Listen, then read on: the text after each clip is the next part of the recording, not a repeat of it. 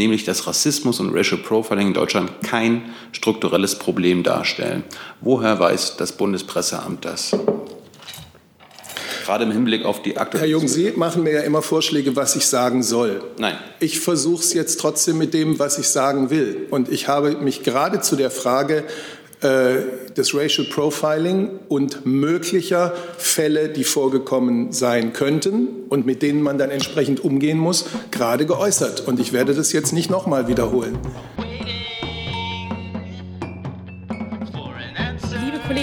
Kollegen, herzlich willkommen in der Bundespressekonferenz und vorweg äh, gleich eine kleine Entschuldigung dafür, dass wir sehr knapp hier den Wechsel vollzogen haben. Falls Sie unten warten mussten, entschuldigen Sie bitte.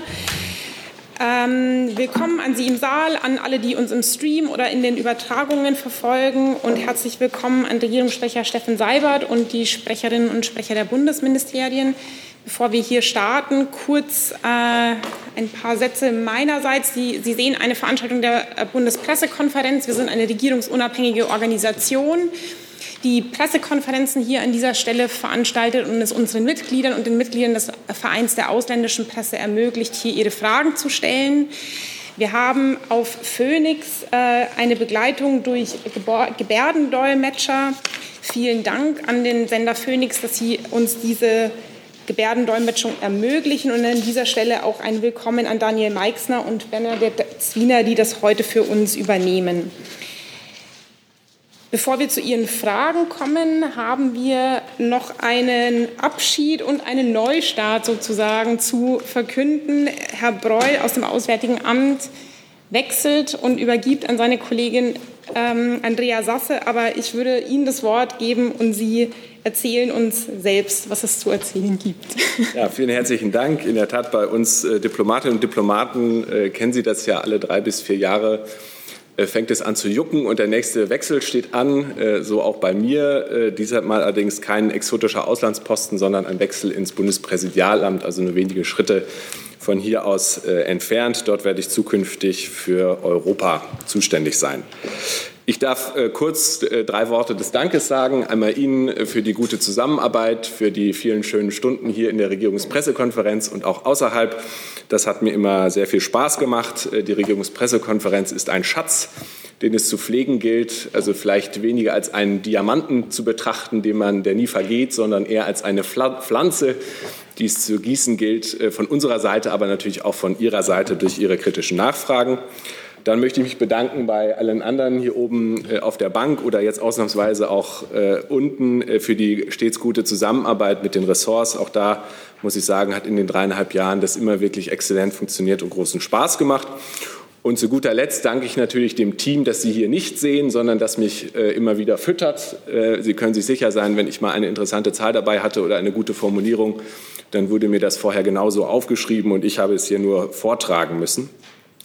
Und last not least eine Bemerkung, wenn ich darf, äh, dass wir hier in Deutschland uns glücklich schätzen können, wie sehr Sie an internationalen Themen interessiert sind und wie sehr die Bevölkerung interessiert ist. Davon profitieren wir als Auswärtiges Amt. Äh, nur mit Ihrem Interesse kann es eine demokratisch kontrollierte Außenpolitik geben, das, was wir uns wünschen.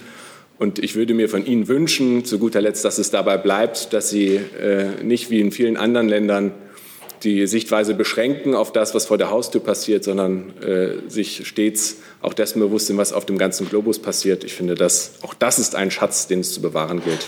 Herzlichen Dank von meiner Seite.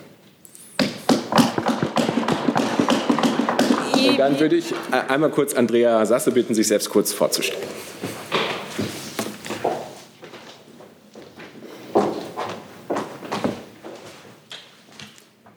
Ja, vielen Dank. Mein Name ist Andrea Sasse. Äh, genau heute vor sechs Jahren äh, habe ich Bereitschaftsdienst für das äh, Pressereferat des Auswärtigen Amtes gehabt und damals noch als Fachsprecherin und in der Funktion das WM-Finale Deutschland-Argentinien ähm, mitverfolgen dürfen. Ähm, es war ein positives Erlebnis. Genauso empfinde ich den heutigen Tag. Aus der Zeit kenne ich noch einige von Ihnen. Ähm, deswegen freue ich mich jetzt auf gute Zusammenarbeit als Nachfolgerin von Rainer Breul und in dieser, dieser Funktion auf gute Zusammenarbeit. Vielen Dank. Ja, lassen Sie mich da nur, dazu nur sagen, es freut uns natürlich, dass Sie hier freudvolle Stunden auf diesem Podium verbracht haben und wir nehmen den Dank und gleichsam auch den Auftrag, diese Institution weiter zu pflegen mit. Ihnen alles Gute für Ihren Wechsel und herzlich willkommen auch an dieser Stelle von uns. Und damit würde ich sagen, Herr Seibert, Sie haben keine Ankündigung für uns. Liebe Hörer, hier sind Thilo und Tyler. Jung und Naiv gibt es ja nur durch eure Unterstützung. Hier gibt es keine Werbung, höchstens für uns selbst. Aber wie ihr uns unterstützen könnt oder sogar Produzenten werdet, erfahrt ihr in der Podcast-Beschreibung. Zum Beispiel per PayPal oder Überweisung. Und jetzt geht's weiter. Damit starten wir direkt mit Ihren Fragen.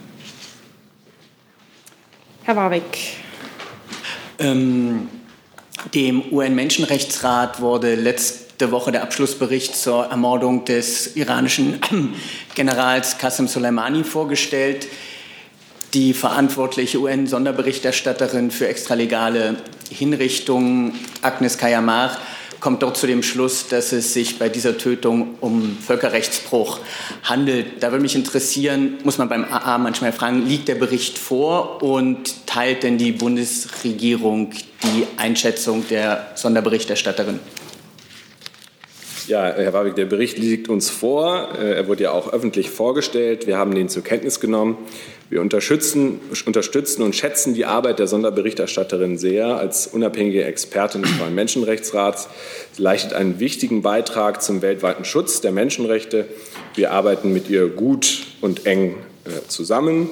Von daher äh, steht es mir auch nicht zu, diesen Bericht oder Einzelheiten daraus zu bewerten. Unsere völkerrechtliche Bewertung zur Tötung von Herrn Soleimani haben wir hier schon vorgetragen und daran hat sich auch nichts geändert. Nachfrage? Eine Nachfrage. Ähm, Frau Kayamar ruft ja auch in dem Bericht Internationale Staatengemeinschaft auf, endlich robuste rechtliche Standards festzulegen für den Einsatz von bewaffneten Drohnen. Und in dem Zusammenhang würde mich interessieren, teilt denn die Bundesregierung zumindest diesen Vorschlag von einer stärkeren Accountability und überhaupt rechtlichen Erfassung von bewaffneten Drohneneinsätzen? Ja, also dass wir uns ähm, als Bundesrepublik international sehr äh, dafür einsetzen, dass es auch völkerrechtliche Standards gibt für neue Waffensysteme, insbesondere äh, wenn sie in automatisierter Form daherkommen. Das äh, ist Ihnen, denke ich, bekannt. Äh, das ist ein Projekt, das wir vorantreiben, zu dem wir im letzten Jahr eine hochrangige Konferenz durchgeführt haben, das jetzt weitergeht auf Beamtenebene. Von daher äh, kann ich das nur bejahen. Das Auswärtige Amt, die Bundesregierung, äh, hat sich fest zum Ziel gesetzt, dass die hohen Standards, die wir haben, die völkerrechtlichen Standards, auch auf neue Waffentypen äh, angewandt werden können. Unmittelbar dazu Herr Jung. Herr Breul, hat sich die Bundesregierung äh, bei der amerikanischen Seite informiert, ob der Drohnenangriff äh, von Rammstein aus quasi mit den Signalen gesteuert wurde? Rammstein ist ja die Relaisstation für die US-Drohnenangriffe. Ja, also Herr Jung, äh, die vielen schönen Momente, die ich vorhin erwähnte, sind nicht unbedingt die, äh, glaube ich, wo ich immer wieder das wiederholen muss, was Sie bereits kennen. Äh, insbesondere darf ich noch mal darauf verweisen, dass die Feststellung, die Sie in Ihrer Frage treffen, so nicht richtig ist. Das haben Sie selbst eingeraubt im Bundestag. Wenn Sie möchten, kann ich noch mal darstellen, was wir gesagt haben. Das ist nach wie vor richtig, dass die US-Seite uns darüber informiert hat, dass in Rammstein eine Relaisstation äh, ist für, ähm, für Signale äh, auch der äh, US-Armee. Es mitnichten so, wie Sie es immer darstellen, dass es die Relaisstation sei, über die Drohnenangriffe gesteuert werden. Das ist einfach nicht richtig. Natürlich, das haben wir Ihnen mehrfach gesagt, sind wir im regelmäßigen Dialog mit den USA ähm, auch zu der Frage, äh, was auf den Stützpunkten hier in Deutschland äh, geschieht. Die US-Seite hat uns wiederholt zugesichert, und auch das ist äh, das, was wir natürlich einfordern, dass die USA auf ihren Stützpunkten in Deutschland deutsches und internationales Recht einhalten. Haben Sie sich informiert, ob die amerikanische Seite die Relaisstation Rammstein für den Drohnenangriff im Irak verwendet hat? Es ist bekannt, dass die Relaisstation Rammstein für Drohnenangriffe im Irak, Afghanistan, also im Nahen Osten verwendet wird. Es gibt andere Relaisstationen für andere weltweite Drohnenangriffe in anderen Bereichen der Welt, aber für den ist es Rammstein. Haben Sie sich für diesen konkreten Drohnenangriff bei der amerikanischen Seite informiert, haben Sie nachgefragt? Ja, das habe ich gerade versucht zu beantworten. Es gibt einen regelmäßigen Dialog mit den Amerikanern, wo wir auch über diesen Sachverhalt gesprochen haben. Und äh, ich möchte Ihnen sagen, dass wir die Zusicherung haben von amerikanischer Seite, dass sie sich an deutsches und internationales Recht halten. Ich möchte äh, zudem Sie darauf hinweisen, äh, dass äh, sich dann, wenn eine geheime militärische Operation äh, stattgefunden hat, äh, natürlich nicht sämtliche Hintergründe und Details mit denjenigen geteilt werden, die nicht an der Operation beteiligt waren. Ich würde an dieser Stelle mal eine Frage aus dem Netz dazu nehmen, die sich auch an das Auswärtige Amt richtet. Die Kollegin Dudin von EPD fragt zum Lieferkettengesetz. Gibt es inzwischen ein Ergebnis der Umfragen zur Selbsteinschätzung deutscher Unternehmen zu den menschenrechtlichen Sorgfaltspflichten? Dieses Ergebnis wurde für Mitte Juli angekündigt. Ja, das Ergebnis liegt noch nicht vor. Äh, Sie wissen, die Erhebung ähm, hat jetzt aktuell stattgefunden. Was wir aktuell sagen können, ist, dass das Quorum erreicht wurde, dass also eine ausreichende Anzahl von Unternehmen äh, sich beteiligt hat, sodass äh, das Ergebnis hochgerechnet werden kann auf die Grundgesamtheit. Diese Analyse findet jetzt statt. Dazu werden in dieser Woche auch Gespräche stattfinden zwischen den Ressorts. Und selbstverständlich, wenn das Ergebnis vorliegt und da den Prozess durchlaufen hat, der, der Auswertung, dass wir dieses auch öffentlich präsentieren werden. Gibt es weitere Fragen an das Auswärtige Amt? Herr Rinke. Aber dann würde ich jetzt im Moment dabei bleiben, genau. Einfach beim Auswärtigen Amt bleiben und ähm, das Wort hat Herr Rinke. Genau, eine Frage zu China und Hongkong. Richtet sich ans Auswärtige Amt, aber eine Nachfrage dann auch zu Herrn Seibert. Ähm, es gibt ja Forderungen, dass äh, Deutschland wegen des chinesischen Vorgehens ähm, in Hongkong das Auslieferungs Gesetz oder die Auslieferungsvereinbarung mit äh, Hongkong aufhebt. Ich hätte ganz gerne gewusst, äh, wie sich das Auswärtige Amt dazu stellt. Und ähm, Herr Seibert, der Bundespräsident hat gestern China vor nachhaltig negativen Entwicklungen in den Beziehungen zu Europa gewarnt, wenn es an seiner Hongkong-Politik festhalten sollte. Teilt die Bundeskanzlerin diese Einschätzung des Bundespräsidenten? Ja, also ich kann gerne beginnen. Äh, der Kollege vom BMJV kann eventuell vielleicht auch noch ergänzen. Ich, mir wäre wichtig, am Anfang zu unterstreichen, dass die deutsche Rechtsordnung sicherstellt, dass niemand ausgeliefert wird, dem politische Verfolgung oder Folter drohen, egal ob mit oder ohne Abkommen. Richtig ist, unser Verhältnis mit Hongkong basiert immer darauf, dass dort die Justiz unabhängig ist, dass das ist etwas, worauf wir uns verlassen können. Und natürlich wird das äh, ein Thema sein, das wir jetzt mit großer Aufmerksamkeit verfolgen und ja, wie es üblich ist, ähm, nehme ich jetzt hier zu Äußerungen des Bundespräsidenten äh, des Staatsoberhaupts äh, nicht Stellung. Für die Bundesregierung, die Bundeskanzlerin, aber auch die ganze Bundesregierung ist äh, das gültig, was wir hier mehrfach dargestellt haben, was auch die europäische Haltung ist. Wir sind uns innerhalb der Europäischen Union und deswegen auch innerhalb der Bundesregierung völlig einig, das hohe Maß an Autonomie, das Hongkong hat, darf nicht ausgehöhlt werden. Und wir erwarten, dass diese rechtsstaatlichen Prinzipien, die aus dem Grundsatz ein Land, zwei Systeme erwachsen, ähm, eingehalten werden.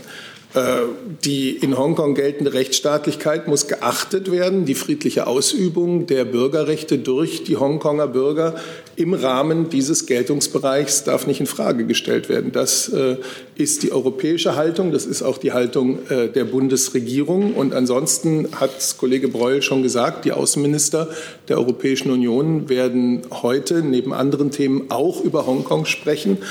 Ähm, und dabei spielt auch das Thema ähm, Auslieferungsabkommen, Rückführungsabkommen eine Rolle. Äh, wichtig ist der Hinweis, politisch Verfolgte äh, weist die Bundesregierung also die grundsätzlich nicht aus.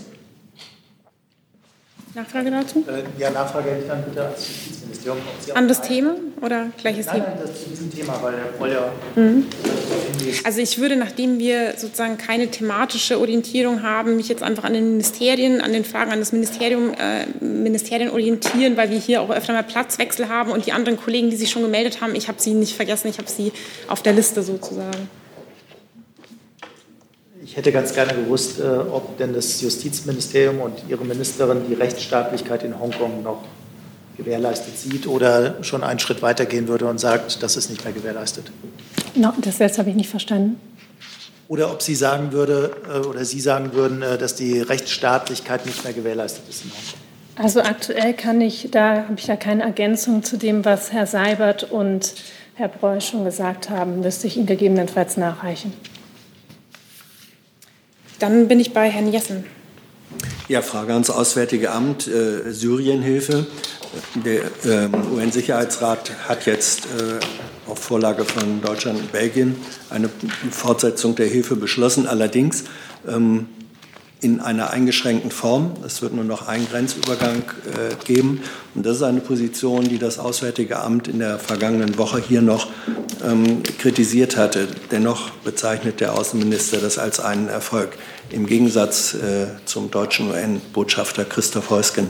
Wieso ist es ein Erfolg, wenn eine Position beschlossen wird, die den eigenen gesetzten Zielen nicht entspricht?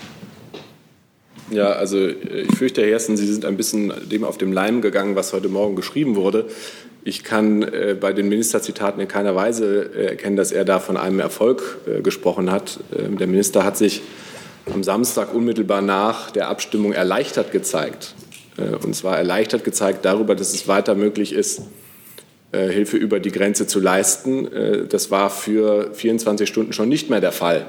Äh, da war die Resolution ausgelaufen ähm, und es sah ähm, ganz danach aus, dass es bleiben müsste. Und Deutschland und Belgien als federführende Staaten in diesem Ressort haben sich das nicht, in dieser Frage haben sich das nicht einfach gemacht. Wir haben hart gerungen, wir haben die ganze Woche hart gerungen. Sie haben unsere wiederholten Statements dazu äh, gesehen.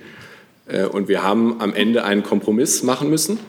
Ein Kompromiss, der nicht das Ergebnis ist, das wir uns gewünscht haben aber ein Kompromiss, der es äh, zumindest erlaubt, über diesen einen Grenzübergang, über den die meisten der VN-Lieferungen auch tatsächlich abgewickelt werden, äh, fortgesetzt werden können. Und äh, das, äh, da jubelt jetzt keiner. Das hat der Außenminister nicht getan. Er hat gestern auch noch mal in den Abendnachrichten dazu geäußert äh, und äh, sich darüber beklagt, dass hier mit einem Grundprinzip, nämlich dem humanitären Hilfe als als einer Hilfe, die ohne politische Konditionen daherkommt, gebrochen wurde, dass zwei Staaten sich dem verweigert haben.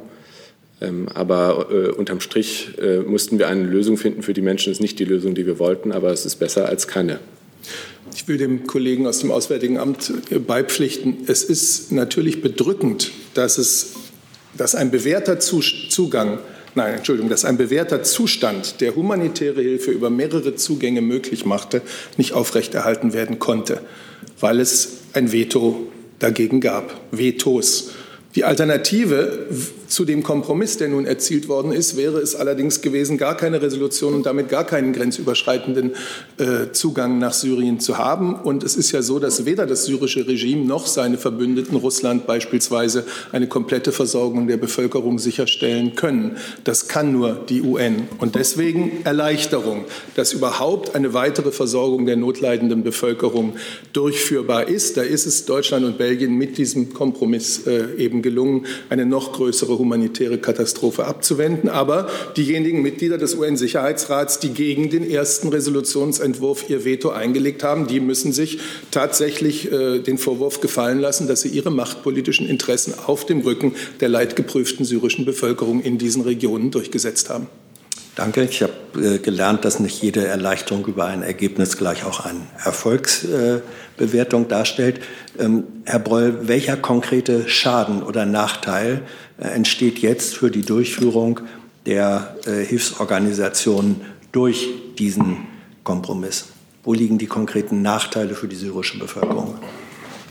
Also das werden wir ähm, jetzt genau bewerten müssen mit den humanitären Organisationen, die ja äh, zu einem großen Teil auch die deutsche Hilfe äh, im Norden Syriens umsetzen. Ähm, der Grenzübergang, der, den es gelungen ist, für zwölf Monate zu verlängern, ist, wie ich gerade schon sagte, der äh, wichtigere von den beiden im Sinne von, äh, dort gehen die Mehrzahl der Güter durch. Äh, natürlich hilft das aber nicht äh, natürlich in der Region, die nahe dem, des anderen Übergangs liegt. Aber das werden wir jetzt bewerten müssen, wie wir damit umgehen. es gibt äh, theoretisch äh, Alternativen mit Hilfsorganisationen, anderen äh, Transportrouten. Ähm, das werden wir jetzt mit Hochdruck angehen, wie wir es schaffen können, diesen Rückschlag, der das eindeutig ist für die Menschen in Nordsyrien, möglichst gering zu halten und die humanitäre Hilfe dort möglich zu halten. Ich möchte ganz kurz meinen letzten Satz korrigieren, weil ich mich in einem Punkt versprochen habe. Diejenigen Mitglieder des UN-Sicherheitsrats, die äh, die Vetos eingelegt haben, die alles getan haben, um die Hilfsmöglichkeiten einzuschränken, müssen sich den Vorwurf gefallen lassen, ihre machtpolitischen Interessen auf dem Rücken der betroffenen Bevölkerung ausgetragen zu haben. Durchgesetzt, glücklicherweise dann am Ende doch nicht ganz. Herr Warwick, zu diesem Thema auch? Zu diesem Thema. Äh, zum einen würde mich interessieren, was aus deutscher Sicht dagegen gesprochen hat, den russischen Resolutionsvorschlag, gegen den gab es ja dann auch entsprechende Veto, nicht anzunehmen, wo argumentiert wurde, dass man sehr gut die Hilfslieferung auch in Syrien selbst verteilen kann und nicht über türkische Grenzposten. In diesem Rahmen würde die Hilfe ja dann auch der gesamten syrischen Bevölkerung sozusagen die gesamte syrische Bevölkerung erreichen und nicht nur die sozusagen von dschihadistischen Milizen dominierte Region Idlib. Da würde mich einmal interessieren, was spricht aus Sicht der Deut bundesdeutschen Regierung gegen eine Verteilung der Hilfslieferungen in Syrien?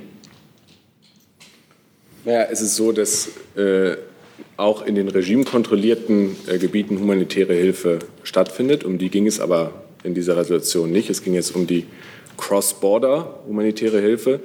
Die Alternative dazu wäre Cross-Line, also humanitäre Hilfe über die Gefechtslinie hinweg. Das ist wahnsinnig gefährlich äh, für die humanitären Helfer. Das ist nicht zuverlässig und äh, würde die humanitären Helfer in das äh, zynische äh, Regime begeben, äh, die schon vielfach humanitäre Hilfe als Fortsetzung des Konflikts benutzt haben. Äh, das wäre unverantwortlich. Äh, wir haben alle Schritte, das will ich noch mal betonen, gemeinsam mit Belgien ähm, und den humanitären Helfern, vertreten in New York, aufs engste abgestimmt. Ähm, das war das Interesse, was wir verfolgt haben bei dieser Resolution, das humanitäre Interesse, den Menschen zu helfen. Das hat uns geleitet und eben am Ende uns dazu gebracht, diesen Kompromiss, ich sage es nochmal, ein Ergebnis, das wir uns so nicht gewünscht haben, äh, diesen Kompromiss durchzubringen. Ich würde hier. Eine Nachfrage. Mhm. Ähm, ich habe noch eine Nachfrage zu Äußerungen von UN-Botschafter Heusgen. Der wird zitiert. Durch den öffentlichen Streit sei es gelungen, Deutschland, äh, Entschuldigung, Russland und China zu isolieren und in die Defensive zu bringen. Da würde mich interessieren, können Sie diese Aussage so bestätigen? Und wenn ja, worin besteht die Isolierung und ins die Defensive bringen von Russland und China im UN-Sicherheitsrat? Ja, ähm, also das Zitat kann ich Ihnen nicht bestätigen, weil es mir so nicht vorliegt. Äh, Sie haben vielleicht verfolgt, dass die Sitzungen auch übers Wochenende zum Teil öffentlich waren, also über den Webstream der Vereinten Nationen übertragen wurden. Darum äh, kann es sein, dass Herr Eusken sich so geäußert hat, das weiß ich nicht.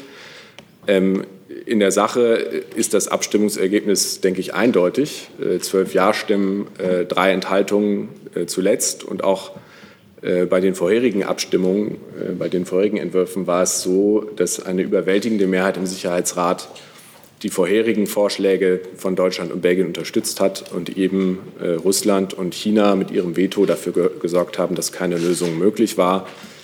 Das können Sie bewerten, wie Sie wollen. Jedenfalls waren die Mehrheitsverhältnisse im Sicherheitsrat da eindeutig. Eine letzte Frage zu diesem Thema von Herrn Jung. Hat sich ich habe ein anderes Thema, das Auswärtiges Amt. Aber dann bleiben wir da noch. Eine Frage online und dann wechseln wir zum ähm, Landwirtschaftsministerium mit den Fragen von Herrn Steinkohl. Herr Jung, bitte. Äh, einmal warte ich noch auf die Nachreichung zum Thema Taiwan, Herr Breuel. Warum führen Sie die Flagge Taiwans auf Ihrer Webseite nicht? Palästina, die, die Sie auch nicht als Staat anerkennen, wird auf Ihrer Seite geführt. Und Herr Seibert äh, hat die Kanzlerin mittlerweile der gewählten Präsidentin Taiwans, Frau Tsai, im im Januar wurde sie ja wiedergewählt. Gratuliert. Wenn nein, warum nicht? Ja, äh, Herr Jung, kann ich äh, gerne machen. Also wir haben das ähm, für Sie nochmal nachgeprüft. Äh, die Flagge Taiwans ist seit dem Relaunch der Homepage des Auswärtigen Amts November 2017 äh, nicht auf unseren Seiten angezeigt. Ähm, also das ist das, was man mit ein paar Klicks nachvollziehen kann. Wir haben dann auch noch mal ein bisschen weiter nachgeschaut in dem Data Dump äh, der vorherigen Seite. Auch da haben wir äh, bis jetzt keine Version finden können, wo es je anders gehandhabt worden wäre. Also das zu Ihrer Frage, ähm, war das eine Änderung?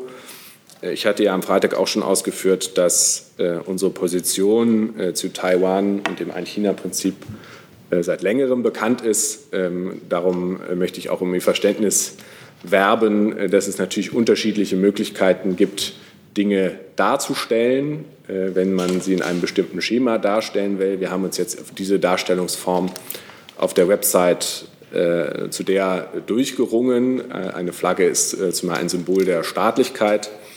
Äh, warum wird die Flagge von Palästina dargestellt? Die, Flagge von äh, Palästina wird seit 1974 international als Flagge der Palästinenser anerkannt. Aber auch da, äh, Herr Jung, wird Sie vielleicht nicht überraschen, dass das nichts, diese Tatsache, dass die Flagge da steht, keine Positionsverschiebung oder eine Änderung der Bundesregierung darstellen wird oder darstellt. Die Bundesregierung setzt sich für eine Zwei-Staaten-Lösung ein, also für einen palästinensischen Staat als Ergebnis von Verhandlungen zwischen Israel und den Palästinensern. Die Frage an mich gab es noch, wenn ich das ganz kurz darf. Ich habe die hier schon mal beantwortet. Gratulationen durch die Bundeskanzlerin kommen grundsätzlich für die Staaten in Frage, zu denen die Bundesrepublik Deutschland diplomatische Beziehungen unterhält. Ich hatte noch eine andere Frage ähm, ans Auswärtige Amt. Sie wollten seit dem 26. Juni uns noch nachreichen, ähm, weil die Beauftragte der Bundesregierung für Menschenrechtspolitik im Auswärtigen Amt am Internationalen Tag der Unterstützung für Folteropfer eine Erklärung abgegeben hat. Und ich wollte wissen, ähm, was das, äh, wann die Bundesregierung zuletzt die USA aufgefordert hat, Guantanamo zu schließen. Darauf haben Sie bisher uns keine Antwort nachgereicht. Dann bedauere ich das und wir bemühen uns um möglichst schnelle Nachlieferung. Danke. Herr Linke auch als AAA? Ja. Herr Proll, ich hätte ganz gerne gewusst nach der polnischen Präsidentschaftswahl, ob Sie die Äußerungen, die Herr Duda auch in Richtung Deutschland gemacht hat und Medien äh, jetzt nach der Wahl etwas offensiver äh, kommentieren könnten. Also hat, äh, haben die deutschen, antideutschen Äußerungen des Präsidenten Ihrer Meinung nach zu seinem Wahlsieg beigetragen? Sie werden verstehen, dass ich jetzt in dem Moment, wo Wahlergebnisse eintröpfeln oder wir noch auf die Verkündung des offiziellen Wahlergebnisses warten, äh, keine Wahlanalyse betreiben kann. Und auch sonst werden Sie von unserer Seite hier keine Analyse äh, hören, wer wie äh, und warum eine Wahl gewonnen hat. Wir arbeiten mit der polnischen Regierung und ihren unterschiedlichen Vertretern ausgezeichnet zusammen und sind frohen Mutes, dass es in Zukunft auch so sein wird. Frau Reifenrath, auch ans Auswärtige Amt. Ja, dann machen wir hier weiter. Mhm. Ähm, Deutsche, die in den USA studieren, haben einen Brief an das Auswärtige Amt und den Auswärtigen Ausschuss geschrieben, weil Universitäten, die ab dem Herbstsemester nur noch Online-Kurse anbieten, die USA wollen diese Studierende, diese Deutschen ausweisen. Ich würde gerne wissen, was das Auswärtige Amt bisher dagegen unternommen hat oder was es noch unternehmen will. Ja, äh, diesen äh, Brief haben wir erhalten. Äh, wir haben die Ankündigung der US-Behörden zur Kenntnis genommen, die Visumerteilung und Auf das Aufenthaltsrecht für Studierende ohne Präsenzunterricht an einer Universität ab dem Herbst vorübergehend auszusetzen. Wir haben vollstes Verständnis dafür, dass das äh, die deutschen Studierenden, die sich in den USA aufhalten und eben keinen Präsenzunterricht ab Herbst haben, in eine sehr belastende und schwierige Situation bringt und bemühen uns, diese nach Möglichkeit zu unterstützen. Wir äh, haben und werden die Situation auch weiter thematisieren im Rahmen unserer laufenden Gespräche mit der amerikanischen Regierung über Möglichkeiten der Lockerung von Reisebeschränkungen. Gleichzeitig gilt, das will ich ehrlicherweise äh, dazu sagen, dass angesichts der weltweiten Pandemie Staaten nach der jeweiligen Situation, und Sie alle kennen die Zahlen aus den USA, geeignete Maßnahmen ergreifen müssen, äh, um damit umzugehen. Das gilt für Deutschland und die Staaten der Europäischen Union ebenso wie für die USA. Eine Nachfrage. Ich würde gerne wissen, äh, wie viele deutsche Studierende, die sich in den USA aufhalten, schon um Hilfe gebeten haben, einzeln, und was Sie denen raten. Sollen die das Land verlassen oder ähm, sollen die lieber bleiben, weil sie Angst haben müssen, dass sie nicht wieder einreisen können?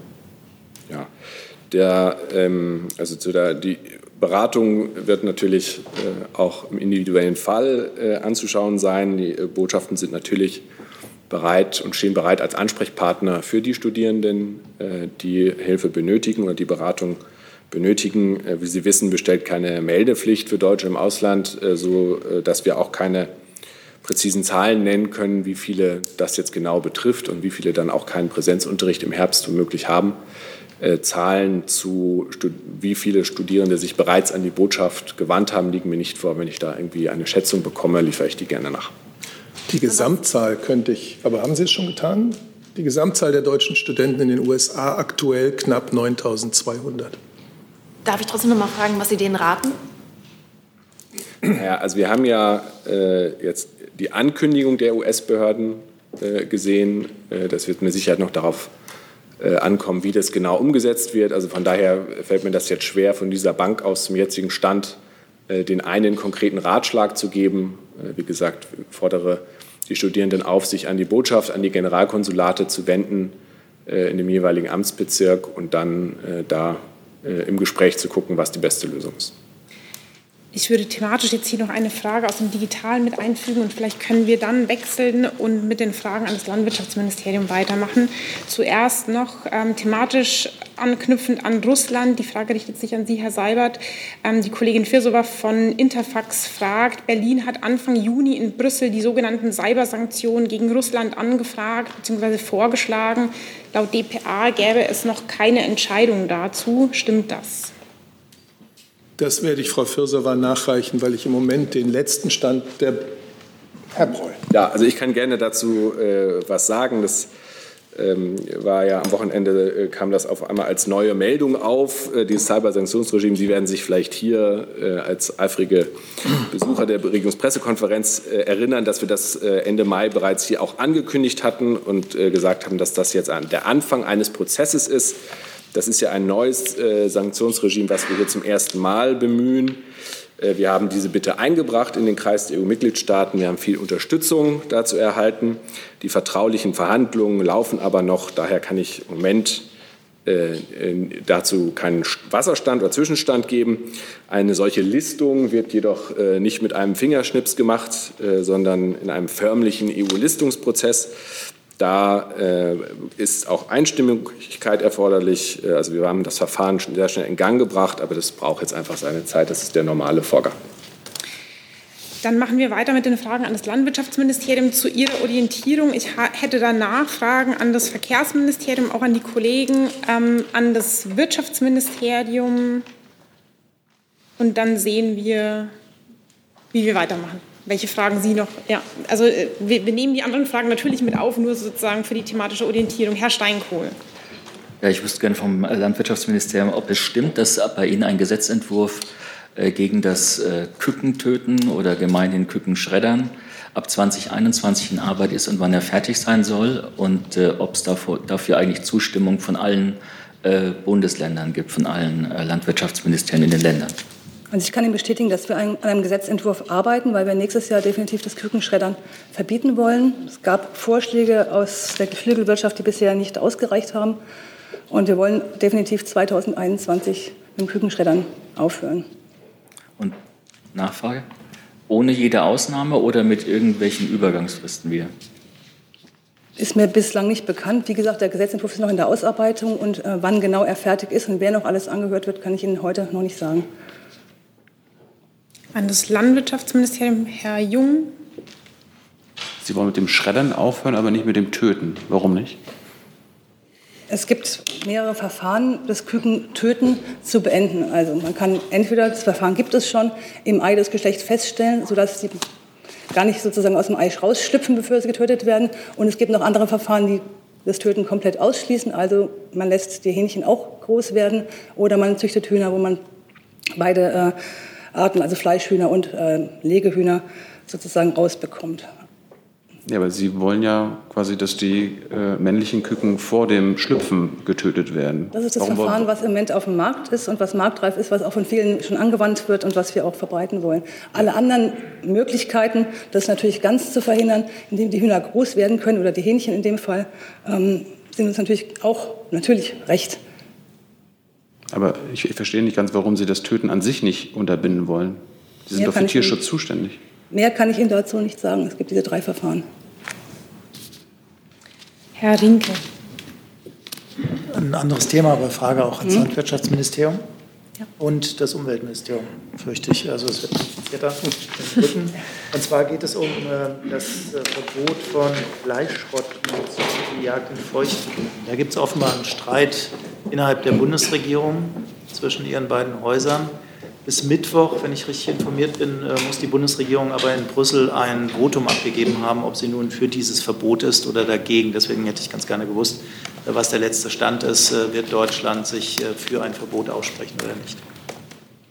Soll ich anfangen? Unsere Ministerin hat einen Brief an Frau Schulze geschrieben und hat unsere Bedenken da vorgebracht. Ähm, es gibt Studien, die zumindest sehr stark nahelegen, dass ähm, Schrot, ähm, Stahlschrot äh, das Sterben der Tiere unnötig verlängert, äh, was eine Tierquälerei bedeuten würde aus unserer Sicht. Und darauf hat unsere Ministerin Frau Schulze hingewiesen, dass wir eben den Tierschutz nicht hinten anstellen wollen unter den Umweltschutz. Und soweit ich weiß, sind die ähm, Ministerinnen darüber auch im Gespräch.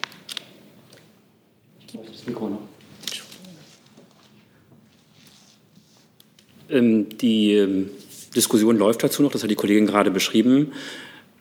Für uns ist die Argumentation der Kommission recht schlüssig. Es geht ja um, eine, um einen Beschluss im REACH-Regelungsausschuss. Blei ist eines der gefährlichsten Gifte, ähm, das wir haben. Es zählt zu den zehn gefährlichsten Giften weltweit. Ähm, so legt es auch zum Beispiel die WHO fest. Ähm, die European Food Standard Agency sagte, es ist ein Ultragift. Also wir haben ja äh, gar keinen Grenzwert für Blei, weil jede Exposition, jedes äh, ähm, in die Natur kommen oder, an den, äh, oder Kontakt von Blei mit Menschen ist giftig. Und da wir ähm, jedes Jahr eine hohe Anzahl von Wasservögeln haben, die allein nur durch das Verpulvern von Blei über Gewässern umkommen, sind wir ähm, eigentlich sehr daran interessiert, dass es dieses Verbot für Bleimunition in Feuchtgebieten in Nähe von Gewässern äh, geben soll. Und wir kennen auch keinen wissenschaftlichen Beleg, der irgendeine Form von Alternativen, also alternativen Bleimunition, ähm, also kein, wir haben keinen wissenschaftlichen Beleg, dass das irgendwie dem Tierwohl oder dem schnellen Sterben entgegenstehen würde. Ähm, da kennen wir keine äh, wissenschaftliche äh, Begründungen dafür. Und ähm, deswegen sind wir daran interessiert, wie gesagt, hier zuzustimmen. Wie gesagt, wir finden die, die Argumentation hier auch seitens der Kommission äh, sehr schlüssig, aber wir halten auch das Gespräch natürlich mit dem Landwirtschaftsministerium, um da eine ähm, möglichst eine Zustimmung Deutschlands zu erreichen. Ja, da wir heute Montag haben und Mittwoch, wie gesagt, die Bundesregierung ja eine Haltung vertreten muss, äh, hätte ich ganz gerne gewusst von Herrn Seibert, ob das Kanzleramt dann angesichts dieser ungelösten Differenzen zwischen den beiden Ministerien das Verfahren an sich zieht oder ob man riskiert, dass man vielleicht auch mit einer, einer Enthaltung in die deutsche Ratspräsidentschaft startet.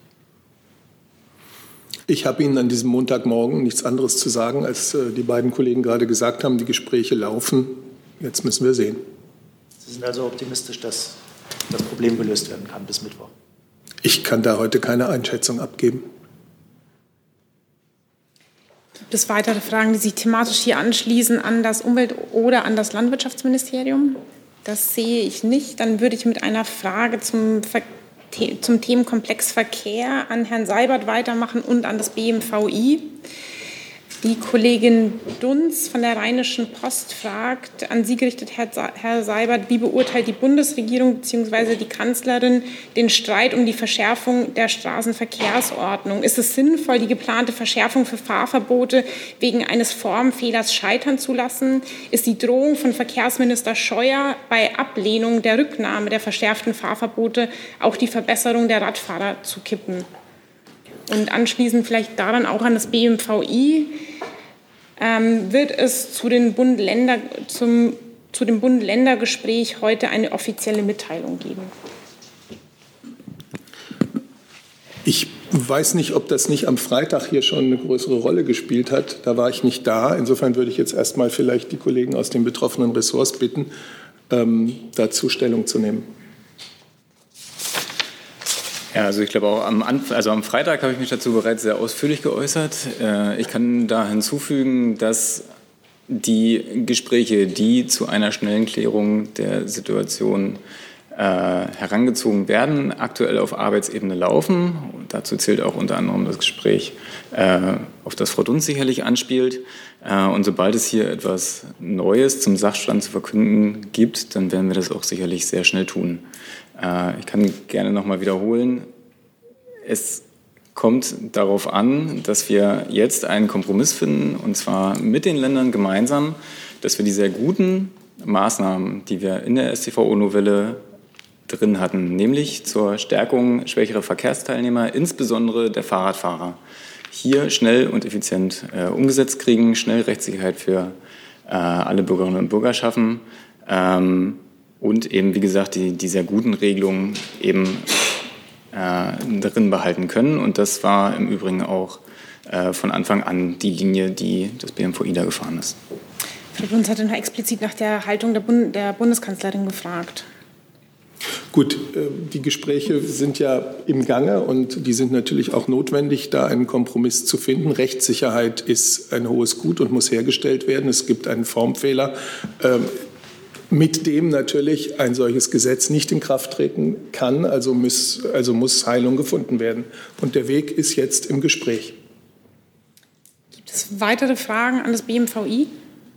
Das sehe ich nicht. Dann machen wir weiter mit dem Kollegen in der Mitte und Sie setzen einfach das nächste Thema. Nader Mohammed, äh, Berliner Kriminalitätszeitung. Meine Frage an Herrn Seibert. Also Ihre Mitarbeiter sind Zielpersonen vieler ausländischen Geheimdienstes. Meine Frage ist zur ägyptischen Spionageaffäre. Nennen wir das Datendiebstahl. Äh, die Frage ist, haben Sie Befugnisse als Behördenleiter, Ihren Mitarbeiter zu befragen in turnusmäßige äh, Maßnahmen? Wo waren Sie die letzten fünf Jahre? Dann ist auffällig, wer macht Urlaub irgendwie, weil das ist eine äh, Belohnungsmethode, dass vielleicht Ihre Mitarbeiter bekommen für ihre Datendiebstahl eine Reise nach Ägypten oder Russland oder egal welche Diktatoren und sie wissen von dieser Sache seit Dezember. Gab es bei Ihnen Personalkonsequenzen? Also, das war hier sehr ausführlich Thema am Freitag. Meine Kollegin Frau Fietz hat dazu Nein, und genauso werde ich es auch halten. Warum? Weil es laufende Ermittlungen gibt. Und in laufenden Ermittlungen äh, werde ich keine Auskunft über laufende Ermittlungen geben. Ich werde auch keine Auskunft über Personalangelegenheiten geben. Und Frau Fietz hat auch gesagt, dass bei der Einstellung von Mitarbeitern im Bundespresseamt wie auch in allen anderen Ministerien äh, und Behörden die notwendigen Sicherheitsvorkehrungen und Sicherheitsmaßnahmen getroffen werden. Herr Jessen mit einem neuen Thema.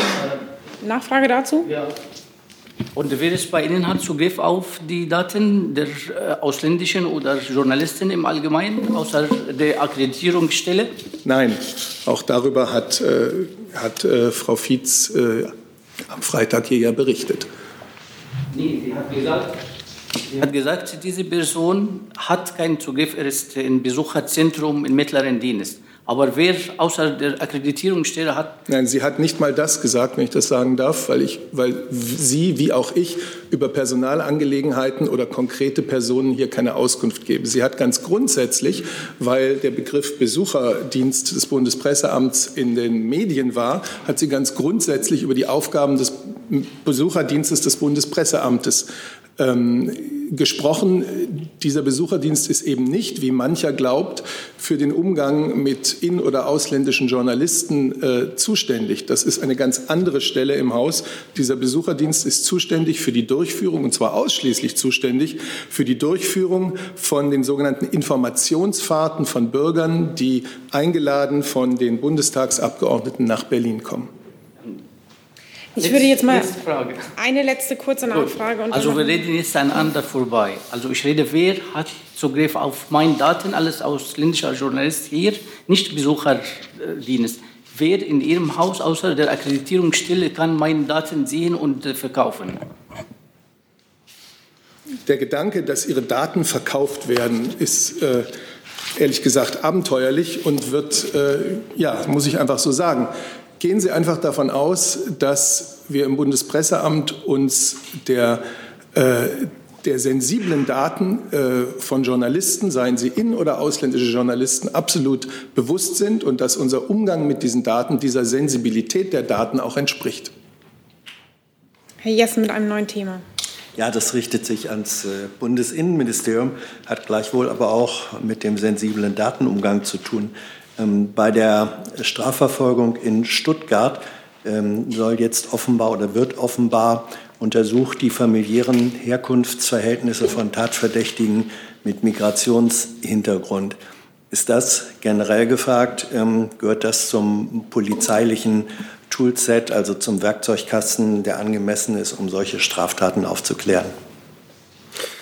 Ja, ich will vielleicht noch mal äh, zu Beginn erinnern, äh, dass wir in der Nacht vom äh, 20. auf den 21. Juni in Stuttgart ähm, einen Gewaltausbruch, einen Gewaltexzess erlebt haben, wie er in dieser Form bisher unbekannt war. Und die Stuttgarter Polizei, äh, dazu gibt es ja mittlerweile auch Pressemitteilungen, ähm, äh, forscht diesen Sachverhalt, dieses Phänomen unter allen möglichen Perspektiven aus um einerseits äh, die festgestellten Straftaten zur Anzeige zu bringen und auch die Möglichkeit zu eröffnen, dass dieses Verhalten sanktioniert wird und andererseits ähm, aber auch dieses neue kriminelle Phänomen, was da aufgetaucht ist, zu untersuchen und äh, zu prüfen, ob man daraus äh, künftig Strategien entwickeln kann, die vielleicht zur Prävention und Verhinderung dienlich sind.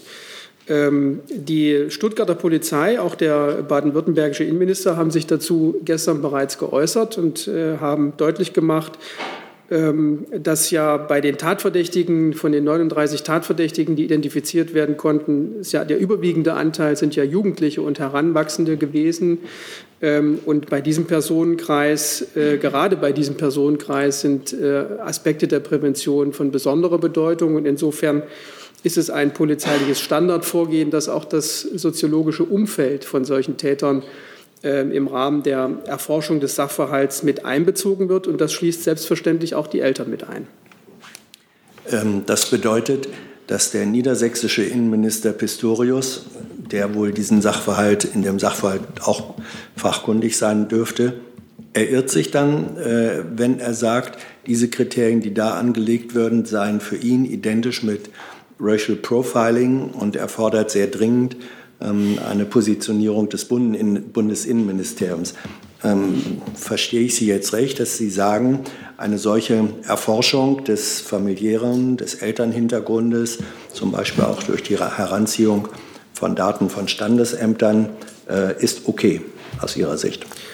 Naja, wenn wir uns äh, phänomenologisch mit Kriminalitätsentwicklung äh, beschäftigen, dann ist es sozusagen Standardrepertoire, das man aus ganz unterschiedlichen Perspektiven beleuchtet.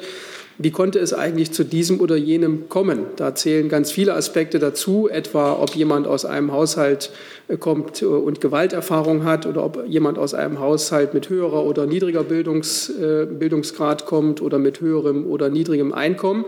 Und dazu zählt natürlich auch die Frage, ob jemand Migrationshintergrund hat. Aber die Feststellung als solche, dass jemand Migrationshintergrund hat, ist eben zu kurz gegriffen, weil es einen deutlichen Unterschied macht, ob jemand erst seit zwei, drei Wochen im Land ist oder ob jemand hier geboren ist und eine starke Bindung an die Gesellschaft hat. Wenn man also der Ursache bestimmter Entwicklung auf den Grund gehen will, kommt man gar nicht umhin, das soziologische Täterumfeld mit einzubeziehen und sich dann die Frage zu stellen, bietet das Anhaltspunkte für präventive Strategien? Das bedeutet, letzte Nachfrage, dass das ähm, ein generelles Verfahren ist, was Sie bei Tatverdächtigen mit Migrationshintergrund für richtig halten, dass da äh, sozusagen Formen von Familienforschung äh, betrieben wird, wann welche Vorfahren nach Deutschland gekommen sind, wie lange der Tatverdächtige oder seine Familie äh, in Deutschland sich aufhalten, wie sie integriert sind. Das gehört für Sie alles zur Aufklärung des äh, Tathintergrundes? Also wenn, es, wenn man es nur bezieht auf äh, Tatverdächtige mit Migrationshintergrund, dann ist es zu eng. Äh, es ist allgemein so, deswegen habe ich es auch am Anfang hervorgehoben, dass bei jugendlichen Tätern oder bei Tätern, die noch nicht volljährig sind, es Standard ist, dass man auch das elterliche, äh, sozusagen die Hintergründe der Eltern mit äh, in die Betrachtung mit einbezieht. Letztlich ist es auch für das Gericht eine wichtige Information, weil das Gericht auch bei einem Strafverfahren am Ende eine Gesamtabwägung des Sachverhaltes vornehmen muss. Und das Gericht hat geradezu äh, die Anforderung an die Polizei und die Ermittlungsbehörden, dass der Sachverhalt umfassend und in allen denkbaren Facetten aufgeklärt wird. Aber das bezieht sich auf deutsche Straftäter genauso äh, wie auf äh, Täter mit Migrationshintergrund oder auf Täter, mit, äh, die sozusagen beispielsweise als Touristentäter, die überhaupt keine deutsche Staatsangehörigkeit haben. Das ist ein kriminalpolizeilicher Standardvorgang. Herr Jung dazu und dann Frau von Bouillon. Da gehört ähm, Stammbaumforschung auch zu den Aufgaben der Bundespolizei. Und Herr Seibert, äh, bleiben Sie dabei. Sie haben hier letzte Woche zweifach gesagt, äh, Racial Profiling wird in Deutschland nicht praktiziert. Haben Sie sich da geirrt? Haben Sie sich das nochmal überlegt? Haben Sie nochmal nachgeschaut? Gerade jetzt im Hinblick auch auf Stuttgart. Und Frau Fietz hat am Mittwoch hier gesagt, dass, es Rassist, dass Rassismus und Racial Profiling in Deutschland kein strukturelles Problem darstellen. Das hört sich ja nach einer Feststellung an. Ähm, hat sich da Frau Fietz geirrt oder bleiben Sie auch da dabei? Und wenn ja, woher wissen Sie das? Ja, wie immer drei bis sieben Fragen auf einmal. Ich versuche es der Reihe nach. Zunächst einmal äh, haben Sie jetzt diesen Begriff der sogenannten Stammbaumforschung ins Spiel gebracht. Äh, dazu möchte ich sagen, äh, wer immer den auch jetzt äh, in die Arena geworfen hat, dieser Begriff verbietet sich in diesem Zusammenhang. Das ist ein historisch belastetes und nicht angebrachtes Wort. Die Bundesregierung geht davon aus, dass die, die baden-württembergischen Behörden die nötigen Ermittlungsarbeiten gegenüber den Verdächtigen nach den Grundsätzen von Recht und Gesetz durchführen. Und in der Tat gibt es erhebliche Straftaten aufzuklären in Stuttgart, die im Verlauf dieser Gewaltnacht äh, verübt wurden. Das ist das Interesse, das wir alle haben, gerade auch die Stuttgarter Bürger. So, Teil 1. Teil 2 ähm, wir haben hier ausführlich, ausführlich zu dem äh, vermeintlichen Phänomen des Racial Profiling gesprochen. Wir haben hier, weiß ich nicht, mindestens 20 Minuten lang darüber gesprochen, dass es in der deutschen Polizei ähm, weder Anleitungen noch irgendwelche ähm, Methoden, äh, gebilligte Methoden gibt, die man Racial Profiling nennen könnte. Kollege Alter hat zu Recht gesagt, dass es überall äh, in allen Lebensbereichen auch Menschen gibt, die Fehlverhalten an den Tag legen und dass, wo so etwas geschieht, natürlich, und das habe ich auch gesagt, ähm, es Wege und Kanäle geben muss, dass man gegen diese Menschen Klage führt, dass etwas aufgeklärt wird und dass die Sache behandelt wird. Aber Racial Profiling ist kein Teil der Polizeiarbeit äh, in Deutschland als, einer, als ein solcher anerkannt, gelehrt oder praktiziert. Das ist das, äh, was ich gesagt habe. Frau Fietz Äußerungen äh, kenne ich jetzt nicht. Wir haben immer gesagt, dass wir in Deutschland, auch die Bundeskanzlerin hat das gesagt, aus dem Anlass der Ermordung von George Floyd, dass wir auch in Deutschland natürlich Rassismus in unserem Land haben, uns damit befassen müssen, sowohl politisch wie auch gesamtgesellschaftlich und äh, dass das äh, etwas ist, was uns als eine, eine Aufgabe allen zusammen äh, zu lösen ansteht. Und das wird, äh, das prägt die Politik der Bundesregierung in vieler Hinsicht. Frau von Bouillon, dann nochmal eine neue Frage. Entschuldigung, das war das falsche Mikro. Frage ans Bundesjustizministerium. Können Sie uns erläutern, ähm, welche Erkenntnisse, hier wird ja speziell nach dem, Mik achso, Sie müssen erst umsetzen, oder? Entschuldigung.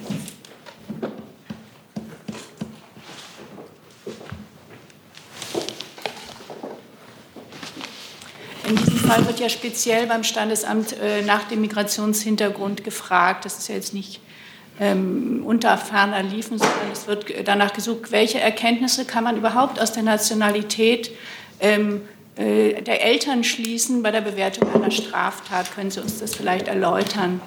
Äh, und auch Frage nochmal ans BMI. Ähm, ist, ich finde es, oder sagen wir so, ich ähm, möchte gerne wissen, wo, äh, wo die Nationalität einer Familie relevant ist, ähm, ähm, dass man so speziell da nochmal nachforscht.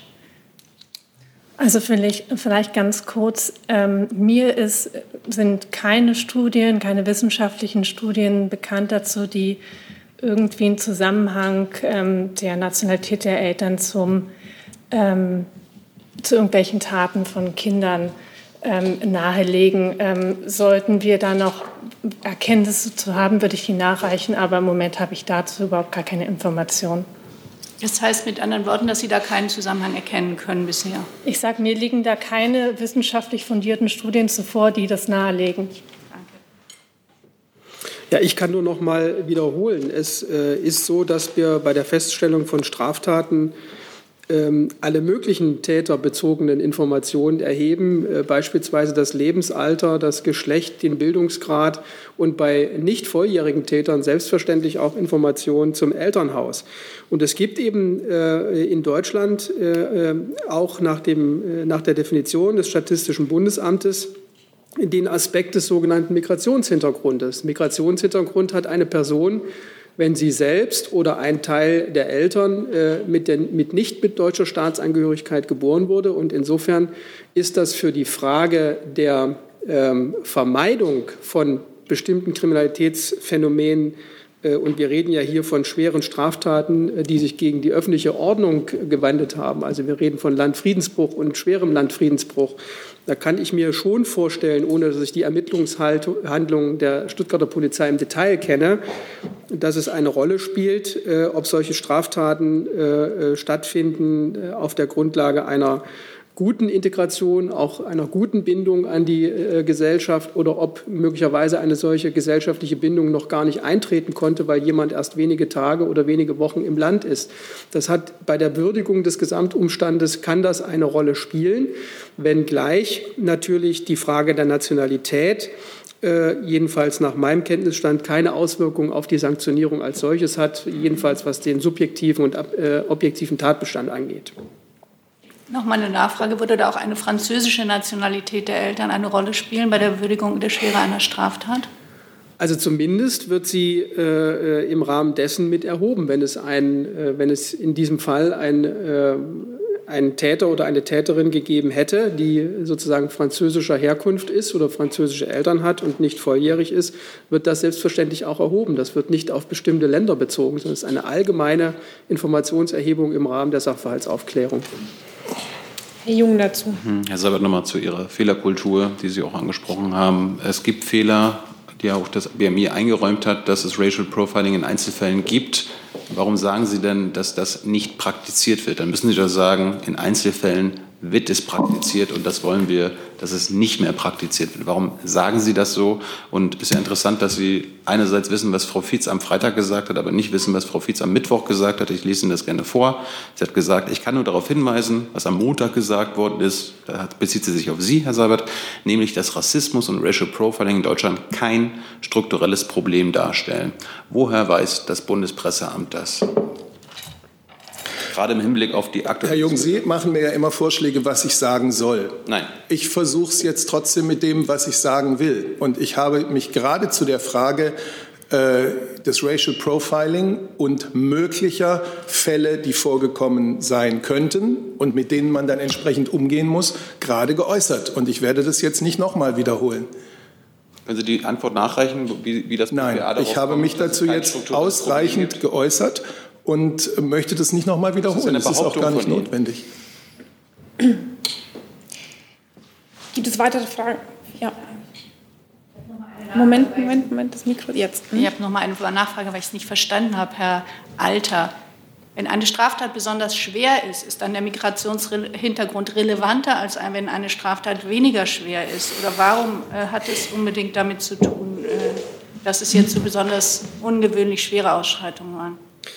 Dann haben Sie mich falsch verstanden. Also ich habe äh, deutlich gemacht, jedenfalls ist das äh, das Ziel äh, dessen, was ich hier äh, zur Auskunft gebe, dass es bei kriminologischen Sachverhalten oder bei kriminologischen Entwicklungen wie ein Gewaltexzess äh, in der Nacht vom 20. auf den 21. Juni in Stuttgart äh, wichtig ist, nicht nur das Vorgefallene zu sanktionieren, sondern auch die Frage äh, zu beantworten, wie konnte es dazu kommen, welche Motive stecken dahinter. Da gibt es alle möglichen Aspekte, die eine Rolle gespielt haben können. Und welche Strategien kann man daraus ableiten, um ein solches Verhalten künftig zu vermeiden oder zu verhindern? Und um diese Frage zu beantworten, ist es, äh, gehört es zum, zur polizeilichen Routine, das gesamte Umfeld auch tätersoziologisch mit zu berücksichtigen. Ich kann es gern noch mal wiederholen. Lebensalter, Geschlecht, äh, Herkunft, äh, Einkommen, Bildungsstand sind alles Dinge, die da eine Rolle spielen können. Und selbstverständlich auch die Frage, ob jemand Migrationshintergrund hat.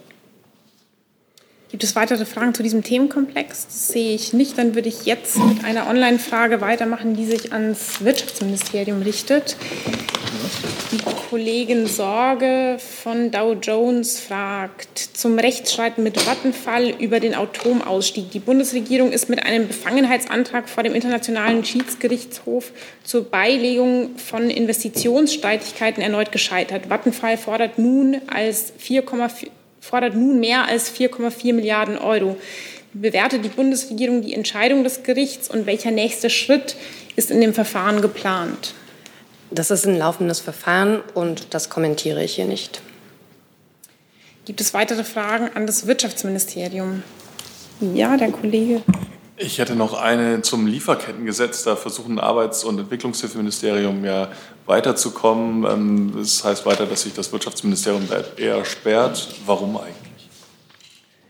Ich, wir hatten das Thema ja vorhin schon und dem habe ich eigentlich nichts hinzuzufügen. Wir ähm, sind jetzt an einem Punkt, dass wir die, die ähm, Antworten, die an, zur Umfrage einge, reingekommen sind, auswerten.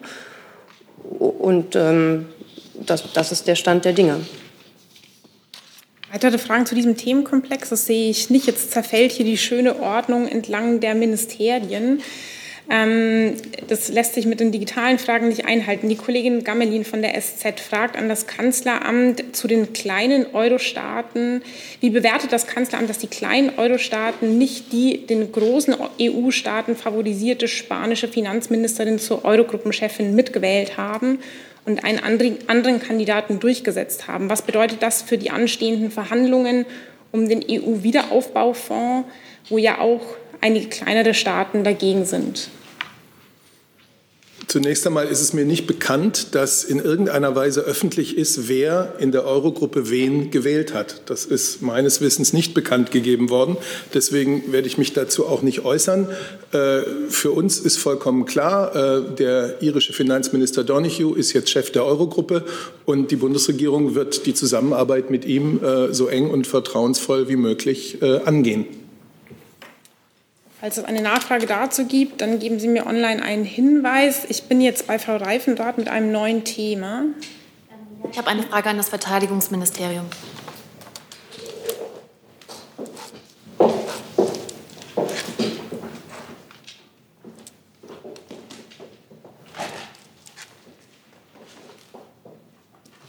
Die Verteidigungsministerin äh, wird jetzt zum ersten Mal seit der Corona-Pandemie wieder eine Reise machen. Können Sie etwas vielleicht zu dem Ziel dieser Reisen sagen?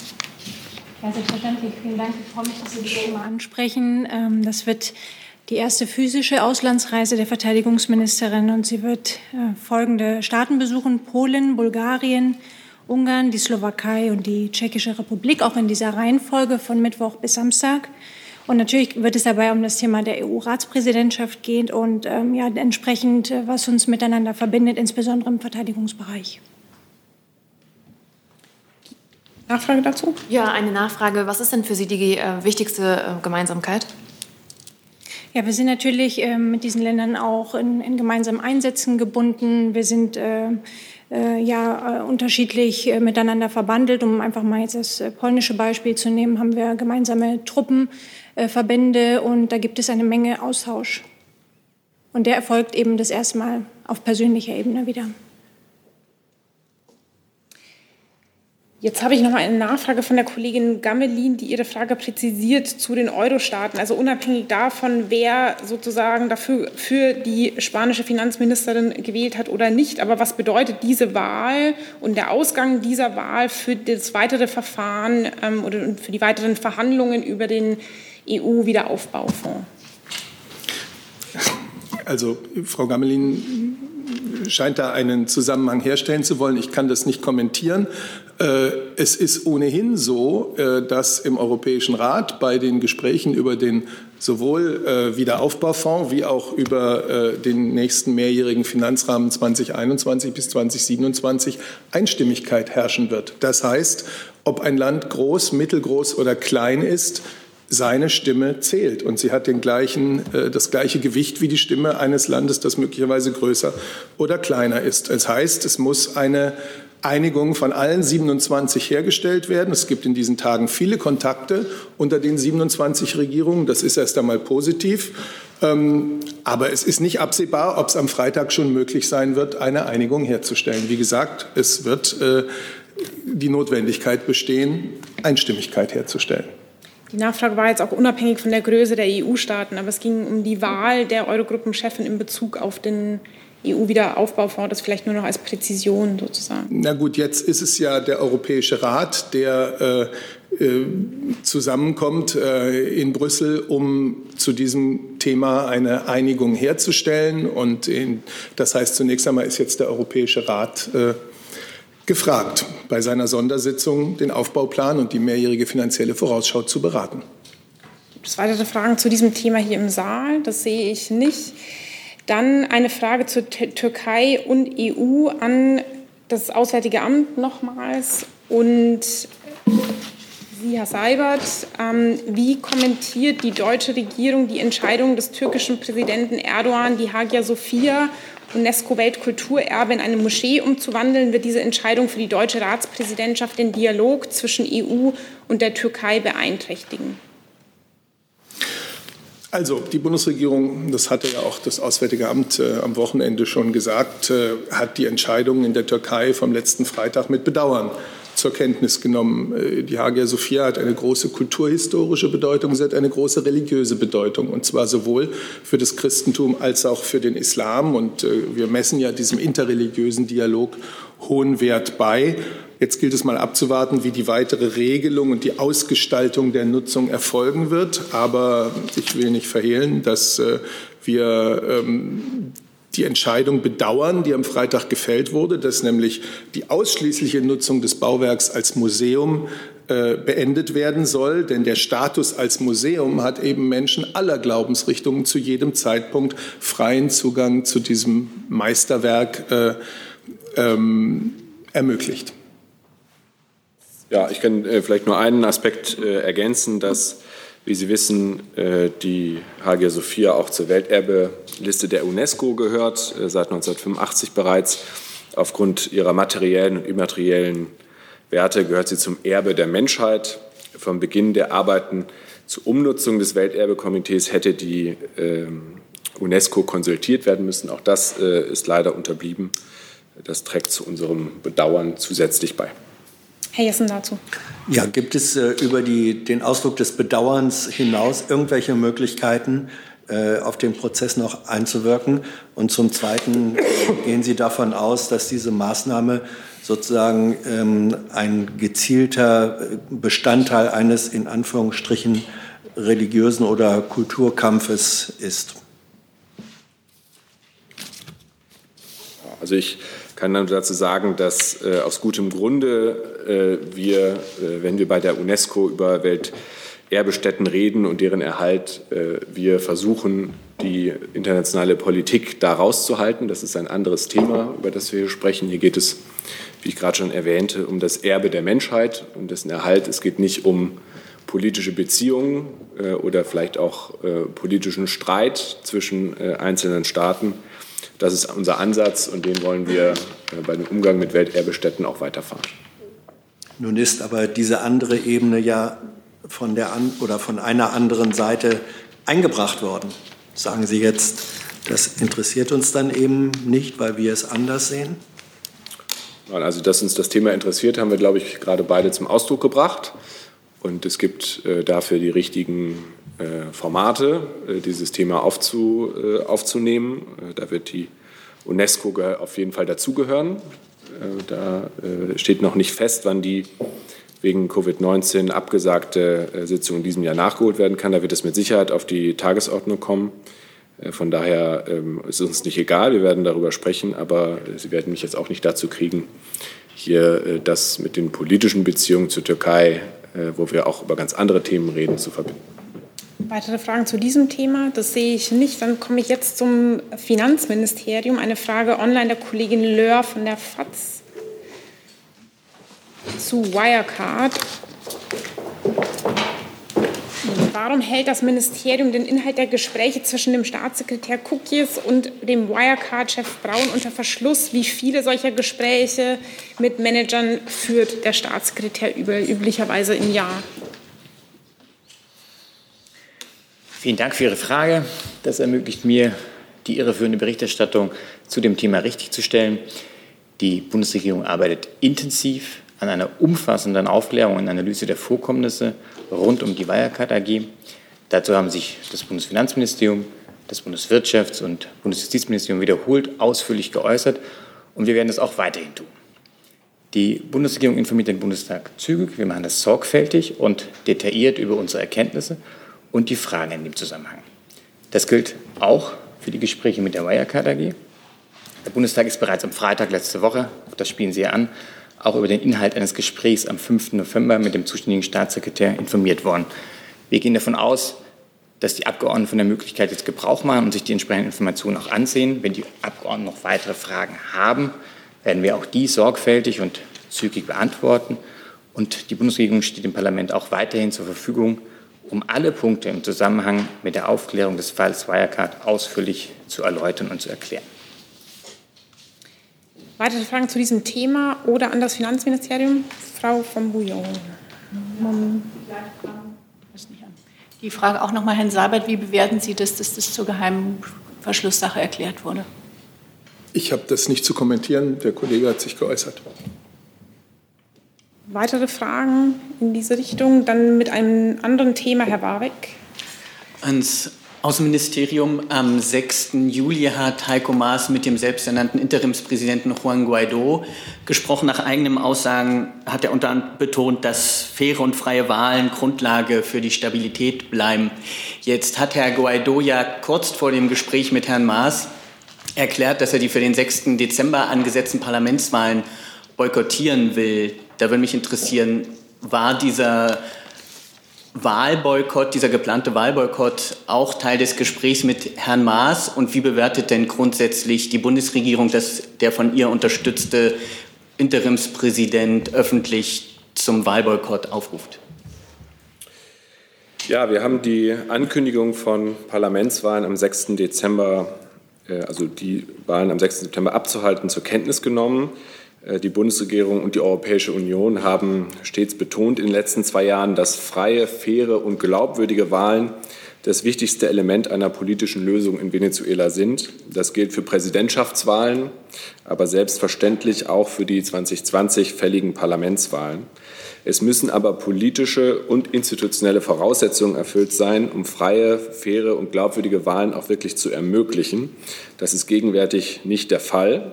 Wir fordern alle Seiten dazu auf, durch politische Verhandlungen diese Voraussetzungen noch zu schaffen. Eine allgemeine Verständnisfrage. Ähm, mit welchem strategischen Kalkül unterstützt denn die Bundesregierung einen selbsternannten Interimspräsidenten, der nachweislich an einem gescheiterten Militärputsch beteiligt war, dessen Unterschrift unter einem Vertrag steht, der US-Söldner eine Invasion in Venezuela ermöglichen würde und in deren nächsten Umfeld es gigantische Korruptionsskandale gibt. Also wieso hält die Bundesregierung an so einer Person so vehement fest? Ja, äh, Herr Warwick, Ihre Frage ist gespickt äh, mit Vorhaltungen, äh, die wir nicht teilen und die auch nicht von den Fakten gedeckt sind. Sie wissen, Herr Guaido ist ein Übergangspräsident. Er hat das Mandat, Präsidentschaftswahlen zu organisieren, nachdem diese im Mai 2018 äh, in einer Sackgasse gelandet sind durch die äh, Manipulation durch das äh, Regime Maduro. Das ist das Mandat, für das er Unterstützung widerfährt von Deutschland, von der Europäischen Union, von den Staaten in Lateinamerika. Und dabei wollen wir ihn weiter unterstützen. Ich habe jetzt noch eine letzte Nachfrage. Ganz kurze. Nachfrage, weil es ja auch einen expliziten Vorwurf an mich gab. Ähm, können Sie, das heißt, das Außenministerium sagt, Juan Guaido war nicht an dem Militärputsch beteiligt letztes Jahr. Das Außenministerium sagt, äh, Herr Warbeck, und das ist keine neue Linie, dass Herr Guaido äh, der legitime Übergangspräsident ist, um freie Wahlen in Venezuela zu organisieren. Ich würde das ganz gerne jetzt an dieser Stelle beenden, weil noch andere Kollegen sich auch gemeldet haben. Ich habe jetzt noch Herrn Jung auf der Liste und Herrn Rinke, richtig? Um 13 Uhr müsste ich los. Das kriegen wir hin. Und dann Herr Jung. Hey Leute, Jung und Naiv gibt es ja nur durch eure Unterstützung. Ihr könnt uns per PayPal unterstützen oder per Banküberweisung, wie ihr wollt. Ab 20 Euro werdet ihr Produzenten im Abspann einer jeden Folge und einer jeden Regierungspressekonferenz. Danke vorab. Ich muss nochmal das Umweltministerium nach vorne bitten.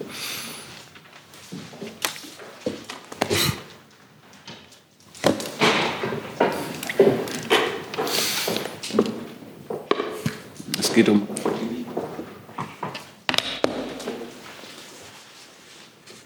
Es geht um einen geleakten Brief Ihres Ministeriums an die Autolobby, wo Sie bestätigen, dass das wesentliche Anliegen der Autolobby äh, erfüllt wurde, und zwar konkret äh, die Senkung von Strafzahlungen bei zu hohem CO2-Ausstoß auf EU-Ebene.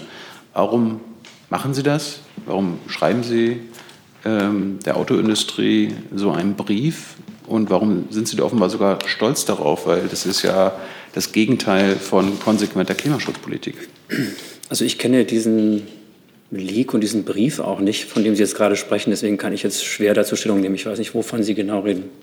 Also der kursiert seit dem 11. Juli von Abgeordnetenwatch im Netz und äh, da wurde von Ihrer Seite auch noch bisher äh, eben nichts dazu gesagt. Und darum wollte ich äh, diesbezüglich nachfragen. Also Sie, Sie, reden davon, dass die Bundesregierung sich in Brüssel für die deutliche Senkung von Strafzahlungen bei Überschreiten der CO2-Zielwerte einsetzt und dass dieser Brief kommt von Ihrem Haus an die Autolobby. Also die ähm, Art und Weise, wie Strafzahlungen erfolgen, wenn ein äh, Autounternehmen seine ähm, CO2-Grenzwerte, Flottengrenzwerte nicht einhält, die sind äh, festgelegt. Ähm, und ähm, mehr kann ich dazu nicht sagen. Ich kenne diesen Brief, wie gesagt, nicht. Ich müsste mich jetzt erst damit vertraut machen. Deswegen kann ich hier an dieser Stelle keine äh, Reaktion geben. Am Mittwoch dann nochmal weiter. Gibt es weitere Fragen? Das sehe ich nicht. Dann vielen Dank für diesen Montagmittag. Vielen Dank für Ihre Fragen und die Antworten und noch einen schönen.